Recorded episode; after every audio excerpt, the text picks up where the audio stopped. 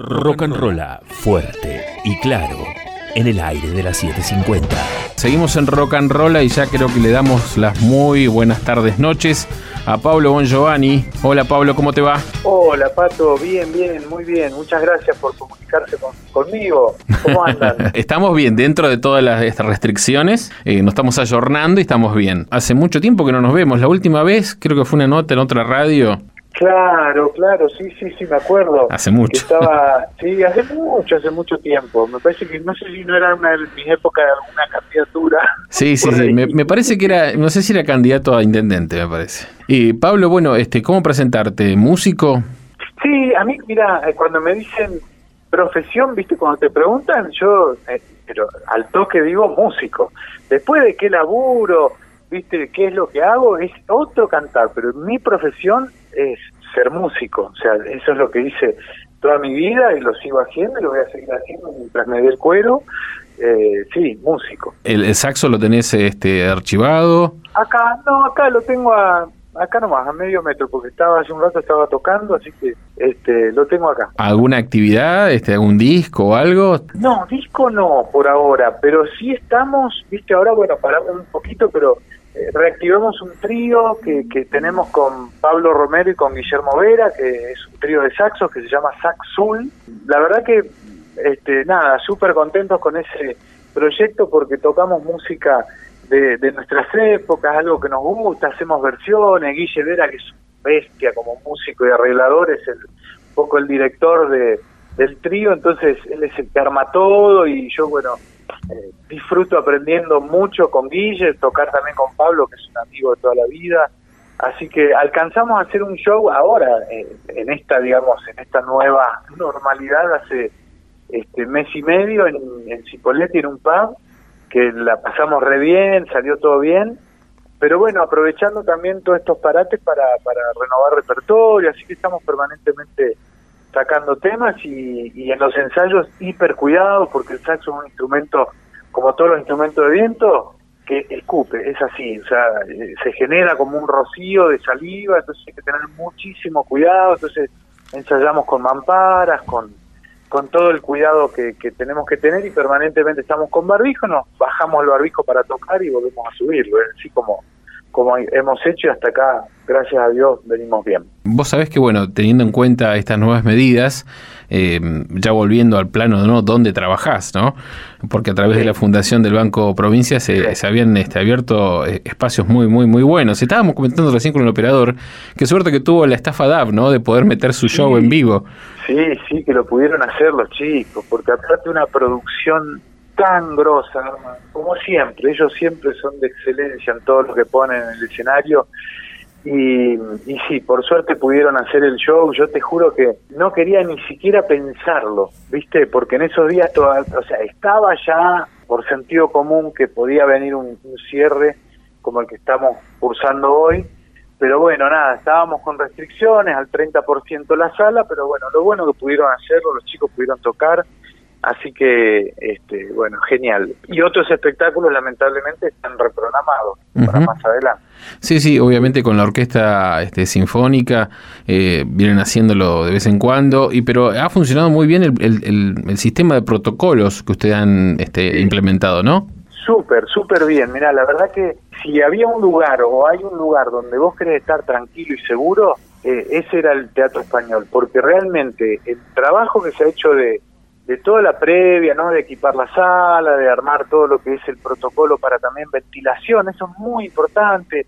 Entonces la sala la pudimos hacer con una buena ventilación, cambiamos todo lo que son filtros de los de los aires acondicionados del, del aire, ¿viste? Tanto calor como frío del lugar, desinfectado todo, todo el personal este, absolutamente eh, entrenado, entre comillas, como para poder recibir al público, el público esperaba afuera, con nos ayudaba Defensa Civil a armar la fila afuera con el distanciamiento. Entonces la gente entraba, se le tomaba la temperatura, alcohol en gel, derecho a la butaca.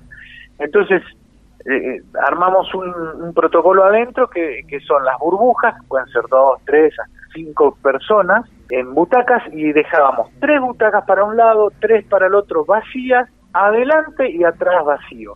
Entonces había muy buena seguridad, muy buen distanciamiento.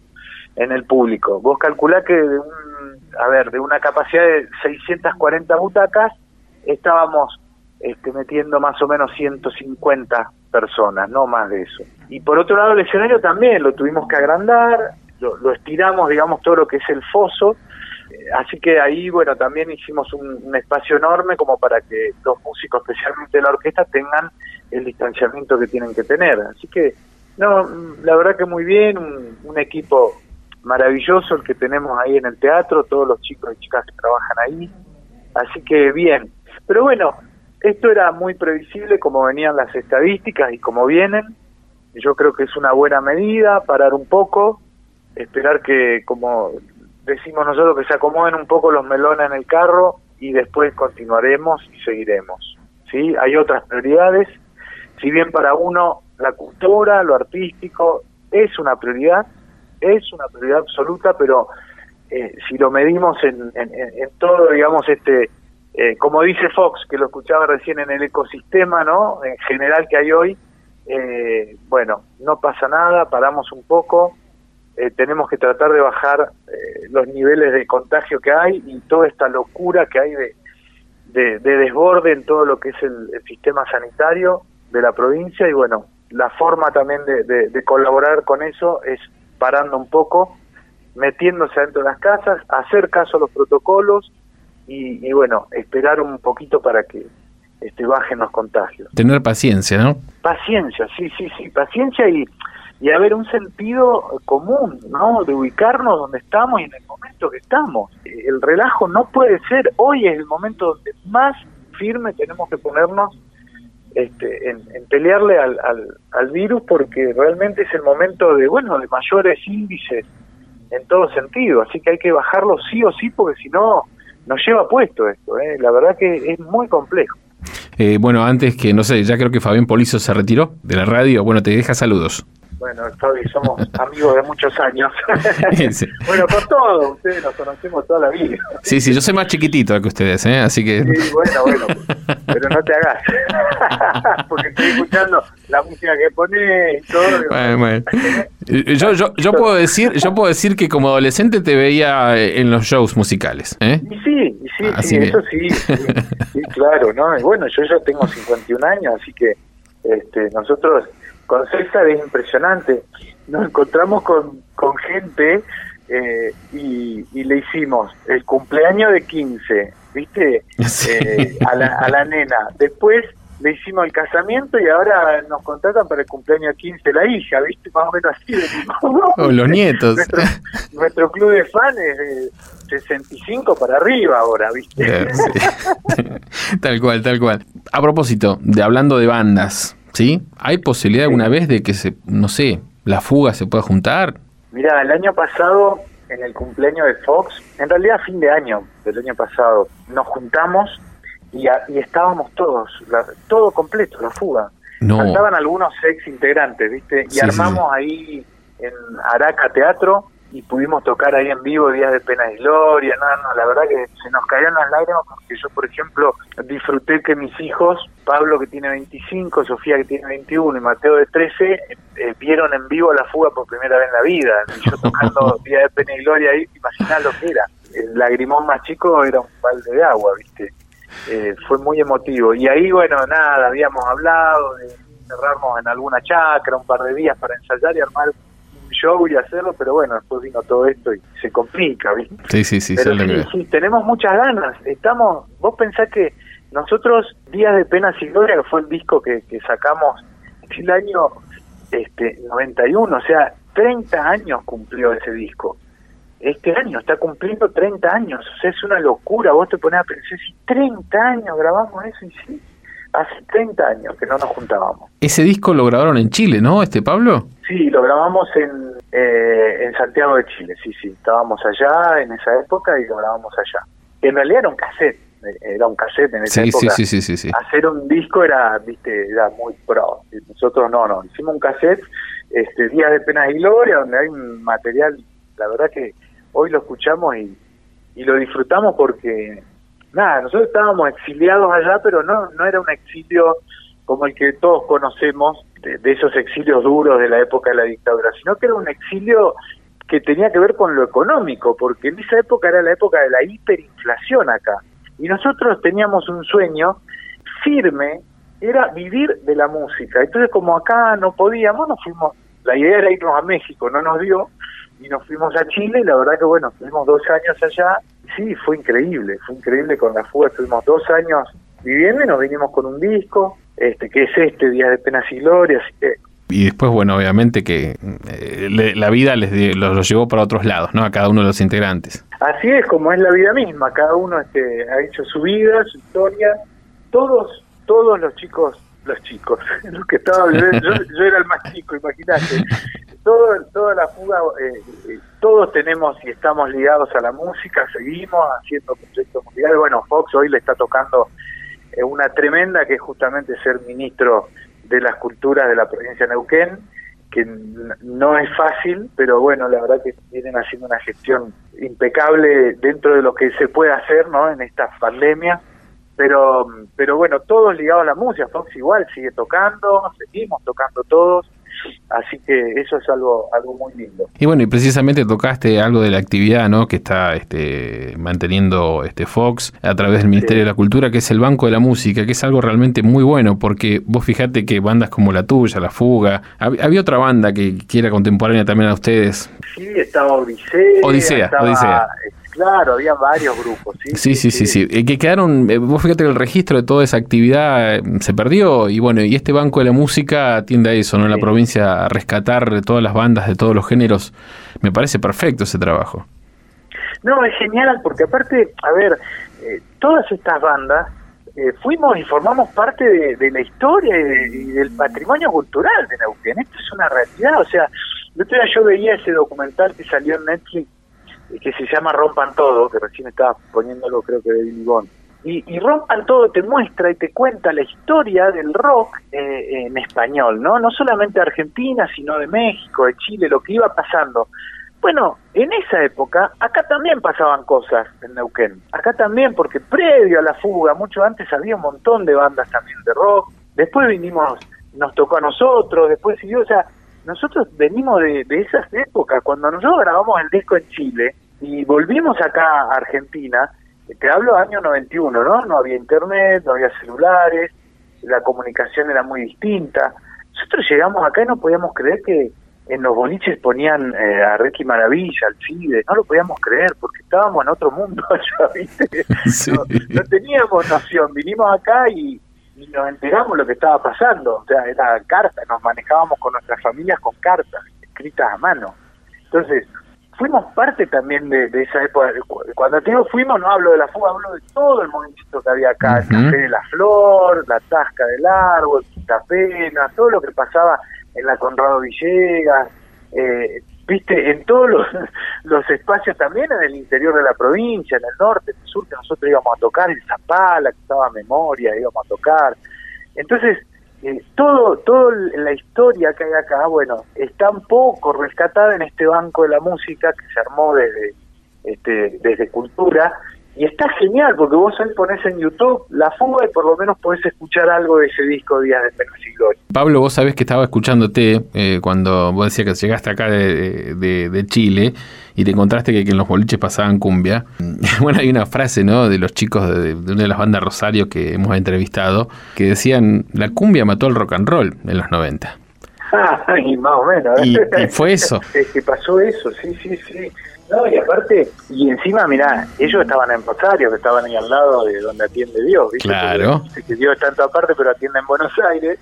Y nosotros, imagínate acá en, el sur lo que era, ¿viste? Pero bueno, nosotros nos dimos el lujo y el gusto de poder tocar acá cuando venía. Yo tocamos de telonero de Sumo, de, los abuelos de la nada, de Virus, eh, compartimos con ellos. Nosotros cuando vino acá Sumo, que, que Luca Prodan estaba, este, se metía en las carpas acá en la isla Jordán, nosotros andábamos con ellos, andábamos con ellos porque tocábamos de teloneros, ¿viste? Y esa historia y esas cosas que vivimos en esa época eh, eran muy fuertes para acá, al sur, ellos venían acá y decían, mirá, y ahí van, o sea, no solamente nosotros, había otras bandas también, ¿no? De acá.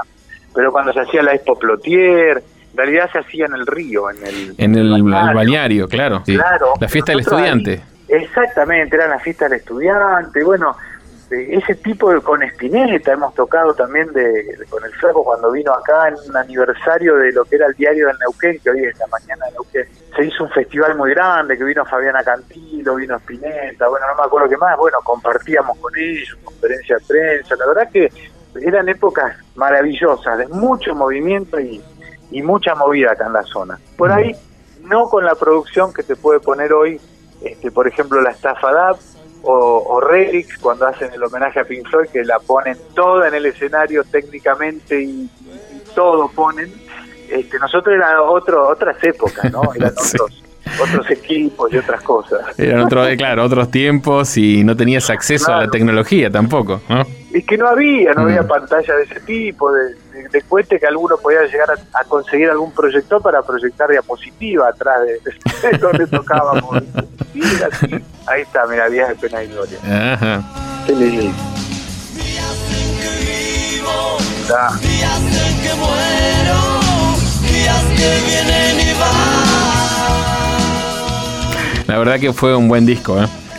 Sí, sí, sí. No, y para nosotros muy profundo porque todo ese disco se escribió en Chile, donde no, no fue todo muy lindo lo que vivimos. Sí fue muy rico para nuestras vidas, para aprender, pero bueno, hubo momentos muy difíciles de concretamente de cagarnos de hambre, o sea, de verdad, o sea, tocábamos en la calle con Fox a la salida de los teatros, de los cines, con esa moneda que ganábamos teníamos que comer seis. Sí, sí, fue parte de nuestro aprendizaje. Eso era cuando me dicen, no, porque hay que roquearla.